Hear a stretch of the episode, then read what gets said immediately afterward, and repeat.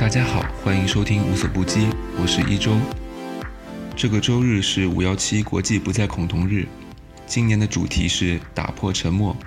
我们团队的大家也打破了沉默，制作了一期特别节目，跟我们的同学、朋友还有家人对话，聊了聊自己曾经出柜时的故事。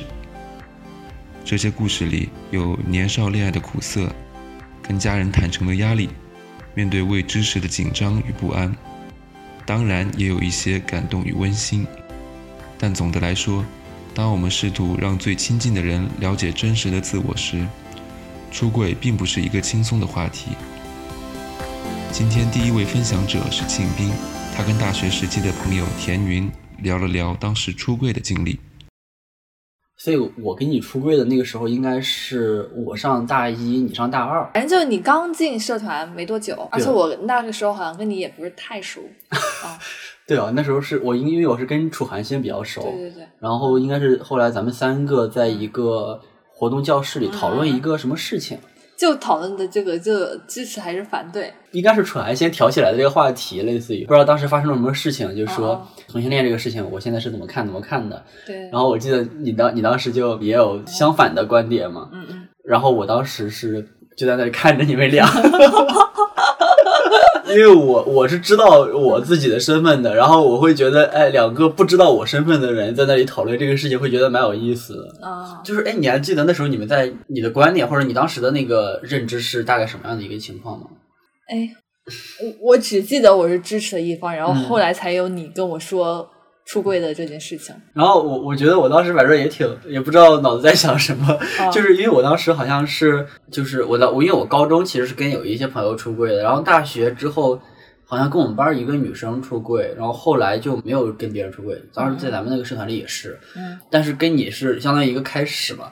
我当时就看你们俩在聊，然后我就觉得，哎，就是看到你这么直接的去表示说我是支持的，我就觉得，哎，好像 好像应该要说一下，好像这个时候就是就是让你说一下，还蛮蛮有意思。然后我当时应该是在 QQ 上吧，我记得是给你发一条信息，然后就很简单，我就是。对对，大大概吧，我记得好像也是，大概就是说你们在聊什么，然后我当时应该就是发什么，我就是你说的这样的人什么之类的。反正就很简单，然后就比较戏剧性的，就是我看了过后，我第一反应是你在跟我开玩笑。哦。就，哎，怎么说呢？就当时第一反应哈，就意识到自己还是有点儿。叶公好龙的那种感觉，嗯，就我可以就是我，你是我第一个就是同性恋的朋友，嗯，然后而且第一个跟我说的这样一个朋友，然后就是在之前其实我没有真实的在接触过这样一个群体，嗯，我在跟楚涵争论这件事情的时候，嗯，就很正义的一方感觉，嗯嗯，然后突然之间你跟我说就是你就是的时候，嗯，我第一反应就是你是在骗我，你在跟我开玩笑，嗯。然后等我就冷静过后，我又觉得，如果不是呢，我就我就其实我有点慌。当时我不记得我当时回你的什么了，但是我当时我很清楚的记得，就我当时的心理动态就是这么样的。因为我当时给你发完之后，我就看你的反应嘛，然后我一看你拿起手机来看了看了我给你发的这条信息嘛，啊，然后你应该就是愣了一下，然后就笑了。笑了之后，然后就开始看我嘛，然后我也笑嘛，然后楚涵就不知道我们两个在笑什么。好 然后过几天，我好像是用另外一件事情去试探你啊？是吗？啊！我问你，我说这个圈子就是乱嘛？好像问的这个问题，然后你就给我很认真的回答我这个问题。嗯，然后你回答过后，我就确认你是真的，就不是在跟我开玩笑。哎，所以你后来知道这个事情之后，你有跟身边的人啊或者朋友什么的聊？没有任何人说过，我真的就守口如瓶，没有任何人说过。所以你会觉得这是一个就是特别严肃的事情？我觉得对于你而言，应该还是一个秘密吧。嗯嗯。就你只是自愿告诉我这件事情，嗯嗯。但是我没有资格把这件事情告诉别人呀。嗯嗯。啊，其实就在这件事情过后哈，有两次。嗯。这方面的教育吧，对于我自己而言，对于这这件事情的认知，一个就是你接着又办了那个分享会，嗯，我记得我在上面还就是作为嘉宾发言了。我现在想想，我不知道当时怎么有有胆子干做这种事儿，嗯嗯，就是而且我当时是一个没有出柜的一个状态，然后，但是我当时在学校那边认识了一些做同志公益的一些人，山东彩虹小组。哦，对，这是也是我一件很印象深刻的事情。对，然后你带着我一起去就见那个创始人还是负责人。然后我当时就说，哎，我们当时正好不是在学校里经常做一些，我当时做那个青年空间嘛，然后搞一些分享会什么的，我就觉得，哎，是不是可以做这个话题？我当时应该是有几个分享，一个是那个山东彩虹小组的那个炫炫，他当时去讲说。呃，艾艾滋检测的一些什么事情，然后还有还有跟同性恋相关的一些事情。他好像讲的就是同性恋的自我认知。嗯，是吗？哦哦，我已经记不太清太久了。然后我当时讲了一个事情，我当时讲的是我的几个朋友的故事，但是我当时就其实自己是没有出柜的。那这个也特别好玩，就是后来还有人问我说。你真的有这么这样的朋友啊？就是你现实生活中真的有这么多这样的朋友啊？然后很好玩。然后另外就是那个那个男生，呃，叫什么来？小强，就是也是也是大学的时候认识的一个别的学校的男生。然后他就在当当场跟我们讲了，他他当时应该是去做家教的时候，然后遇到了那个。那个家教的那个那个妈妈就是觉得他会带坏孩子，嗯，然后就辞退了他，嗯嗯，然后后来大家分享的时候，你还做了分享，对，这是一件事情。然后这件事情就当天其实请的这些嘉宾哈，嗯，然后包括就认识你过后，嗯，我觉得就是更实际的让我认识到，就是嗯，是有这样的人的，不是有这样的人的，就这些人抛开这个东西去看，你们本身就真的很优秀呀。就真的就当时啊，就我心里面就是这么想的。嗯嗯。然后为比如说，就像那个小强说的那个母亲，为什么就会因为他后来这个母亲知道他是同性恋过后，就立马把他反转为觉得他是一个坏人？嗯。然后觉得不可理解这样的事情。嗯嗯。哎，所以你当时是。你你还记得你当时在说说了啥吗？我不记得了。嗯 嗯。我觉得我好像当时还挺激动的。对对，然后你当时就说：“哎，我要分享一个事情。”我当时看你举手，我就知道大概你要讲这个事情。然后你你你就讲说，我的一个朋友最近刚向我出柜了，然后就是暗暗的夸了我一番。我记得是。所以你刚刚说我们还去，呃，我带你去见了那个炫炫，我都不记得这个事情了。就在一个咖啡馆二楼，特记得特别清楚。就去见炫炫的时候，我也问了他就很多问题。然后那一天，我当你知道吗？我当时问他的第一个问题，嗯，就是我探视你的那个问题。因为我之前在认识你之前，就对同性恋，嗯，唯一的一个，嗯，怎么说呢？唯一的一个印象吧，或者说疑疑问，就周围人在谈这个的时候，都会说，呃。同性恋圈很嗯很乱呀，怎么怎么样呀？所以那天我试探你的时候，我问你就你觉得这个圈子乱吗？嗯啊嗯，我不记得你是怎么回答我的，但我记得就炫炫怎么回答我的。那他怎么回答你的？他说：“难道你们异性恋圈不乱吗？” 我当时就哎，好像是哈，就被问住了。对对，就觉得好像是这么样的。嗯。也不知道为什么，就他这么一回答，我突然一下子就觉得自己问这个问题真的很傻。嗯，就哪个圈子不乱呢？嗯，然后，哎，他他那一次也给我分享，就是他们这个就组织，然后就接收的一些求助吗？对，就这个组织求助的一些人的一些故事。嗯，再往我们上一代去哈。嗯。很多人都是在婚后发现自己是一个同性恋人啊，然后就导致自己最后自己很痛苦，然后整个家庭也很痛苦。嗯嗯，也也是由一些人的故事引出来的吧。嗯嗯哦，反正就是当时我觉得贯穿起来的三个点，就对我这三件事情过后的话，发现我就越来越肯定，就是这个就是一个非常正常的一个事情。虽然庆斌是田云人生中第一个向他正式出柜的性少数朋友，但是他很快就接受了，并且坚定地站在支持者的一方。但对于很多人来说，接受出柜并不是一件那么容易的事情。今天这期节目的第二个故事，来自我自己。五年前，我给妈妈写了一封信，向她出柜。收到这封信后，她在家里哭了两天。你还记不记得当时？就是我是怎么跟你出柜的，就是说这个事情的。你是好像是用写信的方式吧？手机，你写了一个信给我。我那段时间不是状态特别不好嘛，就是压力很大嘛。对呀，去学校，去学校你也没跟我说。是啊，你你当时就是不是猜到我有什么事情，但是没有想到是这个事情。那肯定没想到，从来没往这上面想过。我跟你讲一下我当时是什么状态。我那天晚上就是，我当时不是压力特别大嘛，我也不知道怎么说，然后我就我就写了一封信嘛，然后我我拍下来我发给你，我也不知道你会怎么回答我，我我不敢看，然后我一发给你，那天晚上可能九十点钟吧，我回寝室了，然后对，好像是晚上很晚了，对，然后然后我就把手机关了，因为我我不知道你该怎么回复，我也不敢看，我就把手机关了，我就上床睡觉。然后我就到第二天上午我都不敢开手机，然后后来好像是第二天中午吧，我把手机打开，然后我看你给我发了微信，你说，你说你说你说让我接电话，说说接个电话，说什么想办法呀什么的。我我我怎么跟你说的我不记得了，但是我只知道我当时状态状态很不好，然后很着急，不知道怎么办才好，从来没听说过这个事情，突然听说没办法接受。你当时看到这个？信的时候，你当时是什么反应？大哭了一场，哭了两天，反正焦虑了很长时间。那哭哭两天，后面的时间也焦虑了一段时间。焦虑了一段时间以后，你不是跟我推荐了什么电影啦，嗯，还有什么其他的一些东西啊？你还还还好像还跟我带资那寄资料回来了吧？啊，对，给你发了一些资料。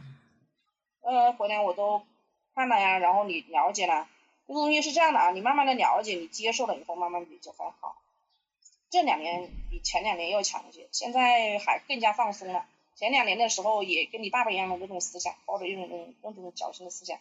万一你转变过来了呢？万一你想结婚了呢？万一你碰到一个你超喜欢的女生了呢？这两年好像觉得可能不会了吧。平常好像我我我我感觉到我周围好多人没结婚的，不管是什么原因没结婚单身的，我觉得他们过得好快活，开心的不得了一样的。我我有一个事情印象特别深，我估计你可能不记得。那一年八月份，我不是回来之后后来去武汉了嘛？我就记得八月份的时候，刚去没多久，还跟你在微信上聊天。你说我现在想通了，自己的生活不怕别人议论。然后我我跟你说的是说说我也想通了，就是我跟别人聊天都觉得很好，但是我很担心你和我爸。因为你们一直都在老家生活，周围都是熟人，然后你跟我说你不怕，我当时特别的感动，特别的就觉得你，其实我现在觉得都觉得你，你看现在是八月份，我可能六月份才跟你出柜，就就隔了一个多月，然后我觉得你思想转变很快的，而且我当时你说这个话，我就觉得就印象特别深，我一直记着这件事情。我是这样认为，别人说哎呀你们家儿子谈朋友，我说我们家儿子是不婚主义，以后不结婚呗。是这样跟别人说的，再再什么多多的我也不好说。我我还记得，我我刚刚又想起来一件事情，就是那年就是跟你出柜之后，我我去武汉嘛，八月份，八九月份，然后当时就在那个武汉那个什么武汉同行，就是也是一个同志中心嘛，就是他们一个公益组织。嗯。我当时还我去过了，你带。对啊对啊，我就是说我当时我邀请你还还还当时去了之后还邀请你过去看了一下，我我我我就觉得。你当时就是还挺好的，就还去陪我一起去看了一下那个地方。那个时候就已经能够接受了，还好在周围一看，你们那些人都是比较积极向上的，也人也不是别人宣传的，也是不是周围所人所所说的那种特别特别像是那种见不得人的事情来干嘛的？我觉得都是正常的。特别阳光啊，乐于助人的人，干嘛搞得那么吓死人呢？呃，见不得人呢，就是跟正常人一样的吧，做公益事业一样的人嘛，都是比较积极的、正面的。那你在我跟你出柜之前，你是肯定没听说过就就什么同性恋啊这种东西的是吧？听说过，但是这个东西对对我太遥远了，我简直觉得很荒谬的一件事情，从来不关心。在你跟我说那件事之前，凤凰卫视放了一期这样的节目。嗯。我就那天下午，我就无意当中，我就专心专意的，从来没有看过，很少看凤凰卫视的。我那一次不知道怎么就坐到旁边，因为我对这个事情很好奇嘛，现在从来没有揭露过，就看那期节目看完了，再过不了几个月，你就跟我打电话，你对吧？就跟我说这件事情，我就感到惊讶。然后我一回想起来，我看了那个，我就知道哦，原来周围北京好像有一个什么什么公园是专门对你们这种人那个的，里面全部是你们这种人物。他讲了一个老头，北京的一个老头，就是被这件事情，呃，是以前呢反反复复的抓进去判刑的，说他是流氓什么什么的，后来放下来放下来就一个人孤孤孤单单的过了一辈子，后来好像死了吧，不知道现在死了没有，就讲了他一辈子的事情，还讲了一些其他的事情，我就知道了。我再一回想起。那个电视再回想，再再联想你你的事情，我就哦，周围还有很多这样的人。我后来一想，周围肯定很多男的、女的不结婚的人，也肯定也都是你这样的人。嗯，你觉得就是我出跟你出柜之后，我跟你关系有没有拉得近一点的感觉？接近多了，以前根本就没有什么交流，因为高中的时候你学习紧张嘛，你没有什么交流。嗯。然后后面大学前面也没什么，应该跟你多聊天。你关心你一下，他也不关心你了。以前对你，我也是感觉，可能我原来一个是这个事情压在心里，可能然后就感觉让我不知道怎么，不知道该怎么跟你聊的感觉，就是，然后这个事情出你实际上放松，完全放松了以后，你就觉得你聊天没有压力了，你就敢聊天了。你要有压力的话，你就也有什么事情瞒着我，你不敢聊，你不敢放开，起码这一点在里面，是不是啊？是啊，你像怎么聊？压力太大了。你像几年前，我都是肯定不会想象跟你是这样的聊天的。放松一点好，跟你爸一样的。你爸现在可能也还是不能接受吧？虽然说他没有怎么样，但他心里头那个可能还是。就我我跟你讲，我爸现在是什么状态啊？我现在每次回去，然后每次跟他聊天啊，比如说他说什么聊工作啊，聊什么状态，然后他他每次聊到最后，聊到最后他就会特别压低声音，他就跟我说说你有没有想谈朋友啊？有没有想谈恋爱啊？什么什么的，说那时候你打算什么时候结婚呢？然后我最开始还跟他说，我到就现在的话，我就会跟他敷衍过去，因为我觉得跟他没什么可聊的这个话题呢。当初当初都说了，但是他就好像完全不接受这个事情，所以那我就说我现在没有谈恋爱，我也没有结婚的打算。然后他他现在想的就是你知道，他说你在北京啊，我就给你买房子啊，凑不起首付啊，他他他就想的就是这个问题，他也不想其他的。他的心理现在就是因为他是你的父亲，父母亲的心理就是这样的，然后他还是抱着一种。那种侥幸的心理，我跟你说实在话，觉得你是不是可以改变过来？对。他抱着那种侥幸的心理，然后万一你改转变了呢？因为肯定好好好多人都已经结婚的，还是有结婚的。现在目前面对的是，因为有爷爷奶奶在，那一关怎么过？你到时候想过没有？你是不是在你爷爷奶奶闭眼之前，还是假个马的带一个女朋友回来给他们见一面？就是说，这是女朋友啊，怎么怎么样啊？至于以后的事情，那那以后。再再敷衍吧。哎，实在不行我就，哎，我真的很麻烦了，我也不想。但是你说为了他们两个的话，实在不行我就装装样子呗。然后你们配合我一下啦，家里一家人 配合我一下，装装样子。对呀，我觉得你肯定有有那种女孩子也需要家里配合的那种，你正好找个你配合她，她配合你，假假的来一来。是。这个是我觉得这个事情好解决，这个社会。嗯，就是。这样的人肯定多得很，但是这个。办的基础上，不管是男办是女办，你就跟我夫妻过生活一样的，你要找到一个真正的，嗯，对你关心的，还还喜欢你的人，疼你的人，这是很关键的。你不要找一个，找一个男的，找一个那个那种不负责任的男的，对你以后，我说实在话，不管是男的女的，我过生活都是这样的，对你伤害太大了，我怕你，怕你承担不了，怕你那个思想那个不了，嗯，谨慎一点吧，找个性格绵绵条一点的，不要太太那个了。啊，嗯，因为你的自己的性格也是那种比较勉强的，我不想让你受伤害，肯定是过不了一辈子的。反正反正自己有个伴呢，我也放心，两个人在这边有个生活的依靠，互相照顾一下。你现在孤孤单单一个人，我看你那个房间像狗窝，我都不。从最开始不知所措的大哭到现在，妈妈已经能完全接受我了，对我的要求也只是希望我能找到一个合适的伴侣，让她完全放下心来。第三个故事的主角易师跟好朋友出柜的经历，也是从一场大哭开始。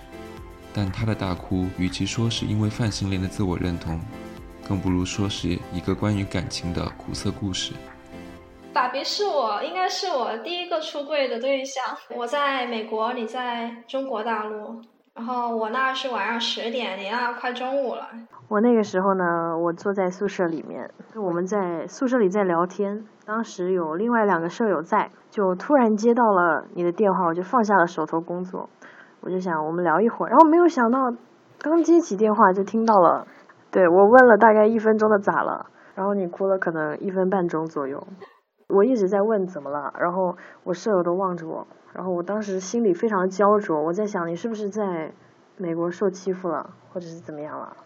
哎，我我就我在心里在不停的思考，一直在激烈的挣扎，你到底是受谁欺负？你有可能受谁欺负？为什么会哭得这么伤心？当然前开始的那个几秒钟，我一开始以为这是跟我开玩笑，啊，但是直到你一直连续的哭，我就意识到。是真的在哭，对，然后，然后我就我就继续哭，然后跟你说，然后我当时很纠结的，我我我又想跟你说，我又不想跟你说，然后我还是跟你说了，我我我喜欢上一个女生。我其实我有点忘了具体跟你说什么，但是可能是因为我对就是这件事情并没有特别激烈的什么想法。对你当时好像就觉得你是怕我因为性取向的问题才伤心，然后其实我是因为我长得太丑，然后。我喜欢的女生太漂亮了，太优秀了，然后我觉得我配不上他，然后我会单身一辈子这种感觉，然后我就很伤心。你会因为会对我看法有改变吗？如果就是我觉得这个是分两方面的，如果说是对你身上的标签的看法，因为每个人就是看另外一个人的时候，虽然不能说贴标签，但是至少会有一些，你会想到一些代名词。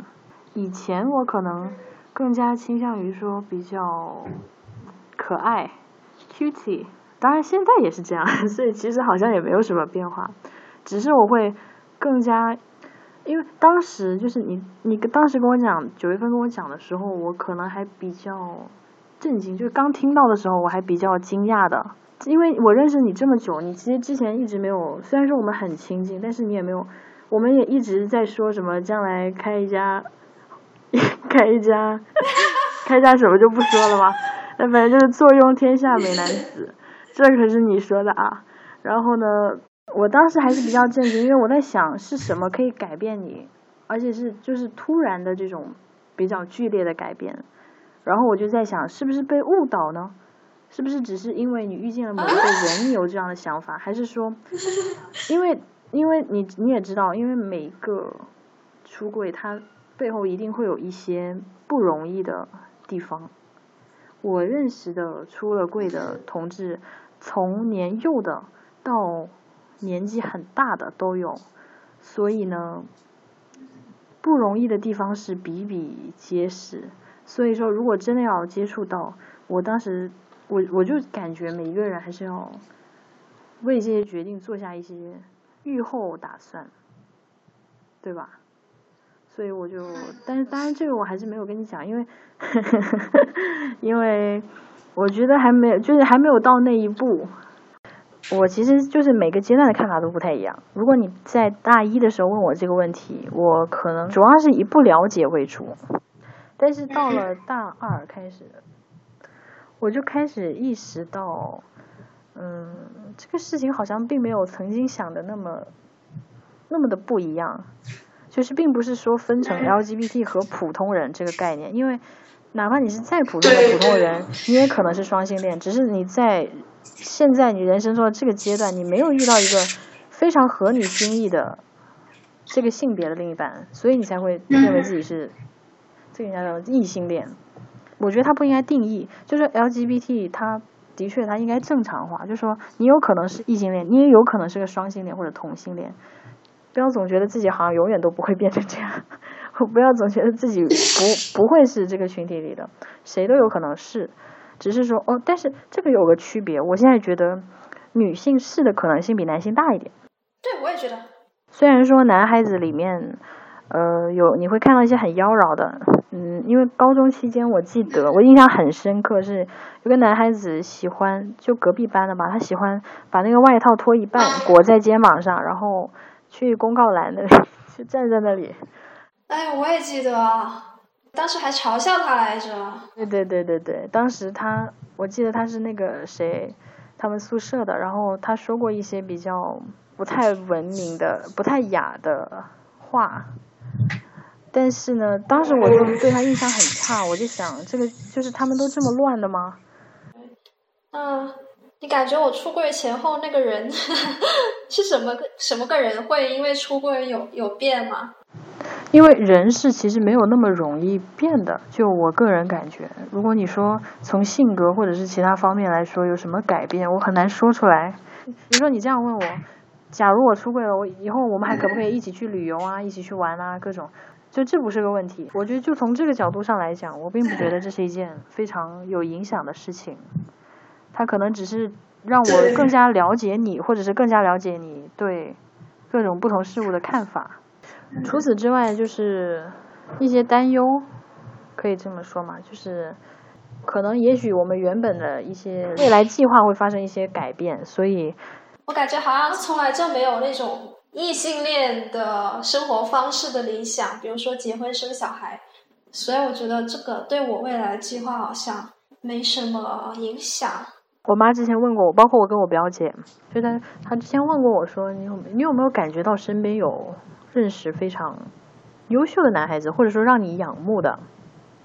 我说，在我的大学生涯中，让我能够有一些钦佩感觉，或者说也许再超过钦佩多一点，还能如果说交流更多的话，还能有朋友感觉的男孩子，可能极真的极少数，其中。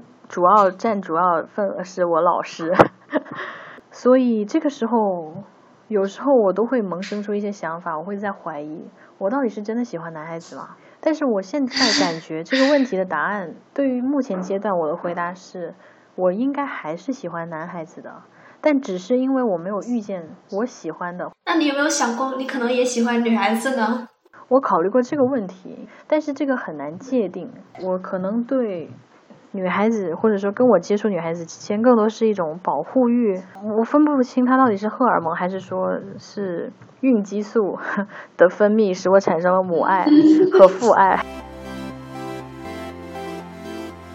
一师出轨源于一次心情不好后的冲动，而下一个故事中的马修，则在中学时跟他的好朋友相遇一起，设计了详细的计划。来帮助当时不太好意思直接向朋友开口的马修完成出柜。啊，我们两个认识应该是初一的时候吧？对，然后目睹了你追你的初恋女朋友，然后两个人幸福的在一起，然后到了高中是又参加同一个考试，然后又进了同一个班，又目睹你跟你的女朋友分手，然后从此走向单身，一个人形单影只啊，对影成双的那种，哎，反正就是很惨。我记得我们初中当过同桌，高中是不是也当过同桌？高中好像没有当过同桌，但是反正一直就是关系很密切，上课下课一起玩的那种。哦不不，上课没有玩了，上课讲小话，下课玩的那种。上课也有玩了。我们今天之所以要聊这个，是因为我们这期节目要讲关于出柜的故事。嗯。那我要先说，就是你是我第一个出柜的人。在这之前，我没有跟别人说过这个事儿。哇哦！嗯，我想先问一下，在那之前，你有怀疑过吗？没有哎，因为你知道，青春期的男生就是喜欢把自己打扮的很骚啊，所以我觉得你只是青春期而已。就这可能也是因为我 gay 大不那么灵吧，但之前完全没有怀疑过。我觉得也不是所有青春期的男生都这样，可能也有一部分是我们的高中的原因。啊，对，可能是这样，就很习以为常了。因为班上的男生大概一部分是那种傻直男，完全没有在 care 自己外表或者怎么样的，另外一部分就花枝招展的。虽然证实了 最后那一部分大部分也是 gay，反正，但是当时我是没有任何想法。我要在这里跟听的人介绍这个背景，就是我们学校是一个非常多元、非常包容的一个环境，导致你刚才说的，我们班上可能有一半都是 gay。这个事情，我觉得其实也有促使我，就是越来越能够自我认同。我感觉，然后今天我翻出了我们六年前的聊天记录，因为我是在微信上跟你说的。我想问，在你看这个之前，你对整个就是出柜的这个过程，你还记得多少？呃，我还记得当时我猜不到你到底要跟我 confess 什么东西，然后我说你给我点提示吧，然后你说那这个这个关系到为什么你跟你的初恋女朋友就不再在一起了，或者说关系到为什么不喜欢另外一个跟你传绯闻的女女生，或者说为什么不喜欢我，然后当时我就福至心灵了，我就我就突然意识到了你可能就是。这个 type 你都不喜欢，那那你就是在跟我出柜啊？嗯，你现现在说起来还有印象吗？我本来是没有印象的，但是我回顾了一遍就是聊天记录，所以我现在知道你在说什么事情。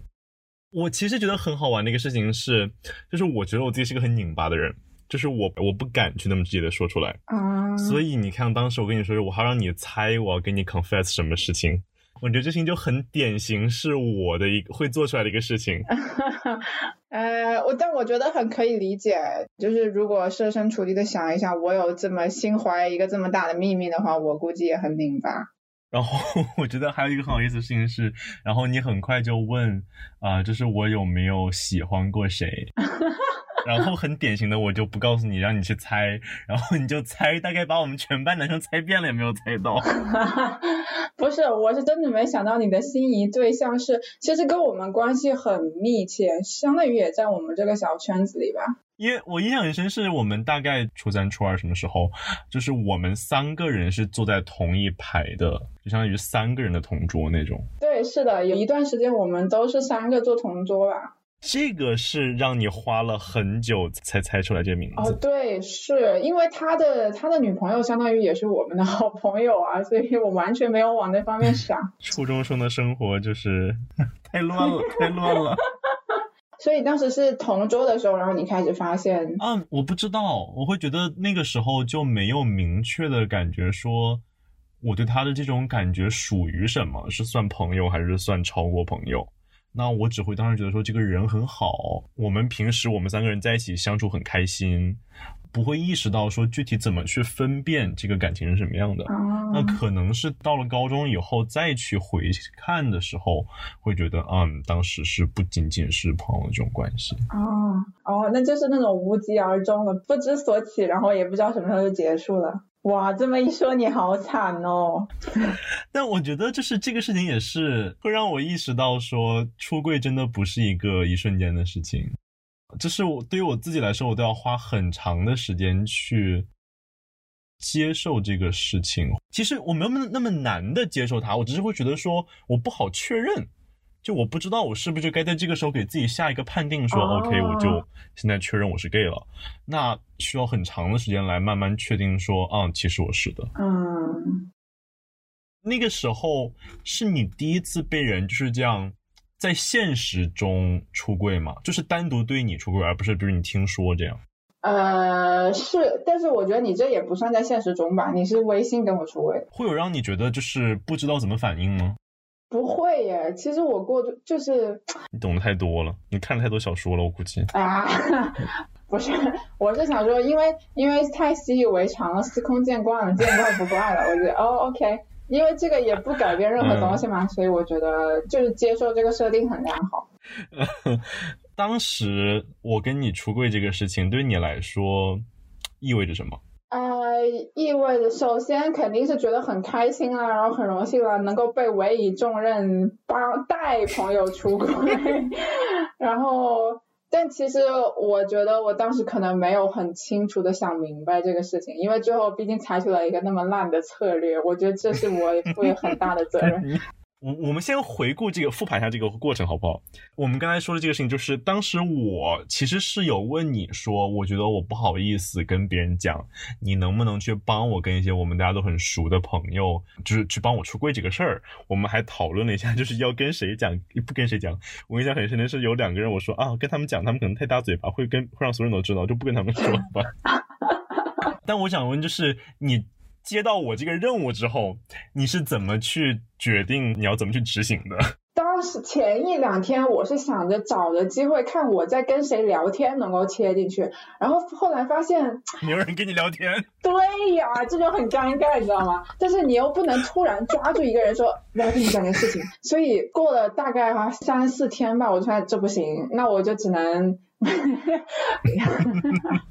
那是不是想问你，那时候有跟他们明确说，就是你要去找一个人传出去，然后这个人再找下一个人，是那样链条式的传出去吗？我有，比如说我当时跟 A 讲了，然后我跟 A 讲说，你不要告诉别人哦，你就跟 B 讲。就我我有明确这样讲。哦，你跟他指定了他跟谁讲吗？指定了，嗯。你好有计划性。哦，这个你不知道吗？那我要借此机会让你表扬一下我。对对对，我这个计划其实如果大家嘴巴够紧的话，是完全可以行得通的。你是就是把那。我给你的那个名单，相当于列成了一个长条，然后决定了这个顺序由谁告诉谁。呀，树状图 你知道吗？树状图哎，你比我有计划多了，我我我太佩服你了，真的。大概我觉得可能是过了几天，或者可能过了一周之后吧，好像有几个人就突然拉了一个群，然后把我拉进去，然后问我这是不是真的，就问我为什么要这样。呃，然后我们那个群里好像是没有你的，没有我，没有我。然后我们在那个时候，我才知道了你想出来的这个办法，就是他们告诉我说，为什么相遇要这样，就是让我们一个人传给下一个人。呃，然后我大概就跟他们会确认一下，说啊，是的，是，就是我先跟他讲了，然后让他帮我去跟别人讲。